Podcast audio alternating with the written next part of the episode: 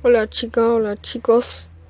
Hoy día les vengo a informar sobre Bernardo Higgins, el famoso padre de la patria. Bueno, empecemos por lo básico. Eh, nació el 20 de agosto de 1778 en Chillán y falleció el 24 de octubre de 1842. Aparte, él ganó, le ganó a los, o sea, salió victorioso en la batalla de Chacabuco.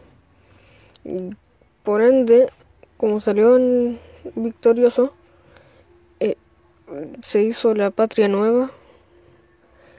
Antes había reconquista, pero por gracia que ganó Bernardo Higgins en Chacabuco, eh, ahora hay patria nueva.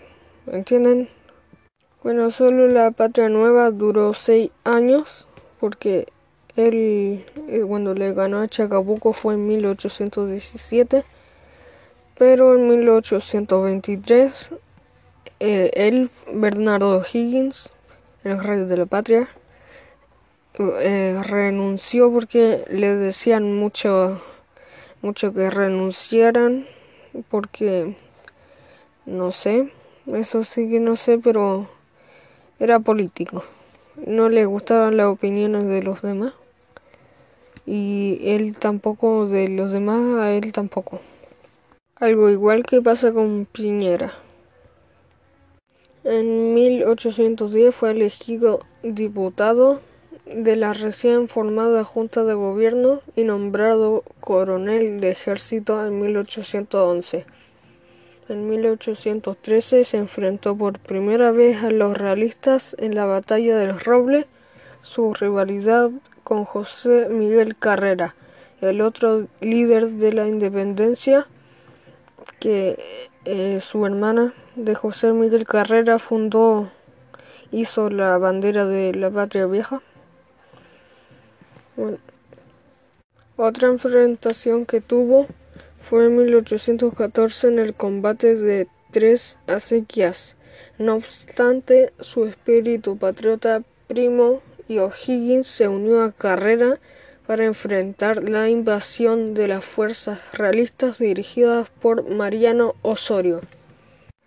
Durante el periodo de Reconquista, organizó en Mendoza Bernardo Higgins, junto a José de San Martín, el Ejército Libertador de los Andes y dirigió la ofensiva chilena derrotadas las fuerzas realistas, asumió como director supremo y afirmó el 12 de febrero de 1818 la proclamación de la independencia de Chile.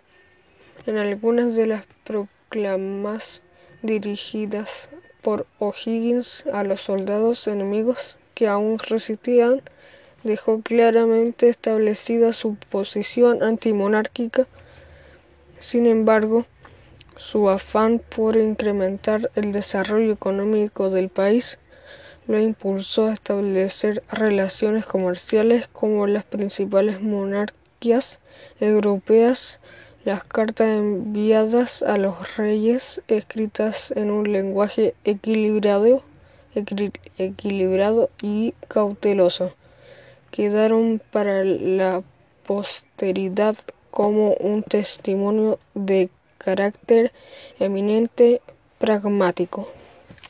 También algo más que se me eh, olvidó decirles que él hizo la bandera de Chile actual, la que tiene una raya roja abajo, una mitad de blanco al lado y una mitad de azul al lado al otro lado arriba y una estrella en la parte azul. No sé si lo imaginan, pero yo sí me lo imagino. Bueno, él, él hizo la, la bandera esa y la mostró en expediciones, eh, combates y derrotas. La mostró en cancha rayada que su ejército patriota estaba acampando y lo sorprendieron con balazos locos al aire o al mejor dicho a O'Higgins y a su compañero y bueno, fue lastimado en el brazo, pero al final eh, al final fue al médico y se sanó. O sea, no había médico, bueno, se puso una venda y lista. Gracias por escuchar este podcast. Eh, espero que estén muy bien. Cuídense del coronavirus. Que quiero tener más podcast aquí en todo este mundo. Así que chao, los vemos. Y gracias por escuchar el podcast. Por dos. Eh, gracias.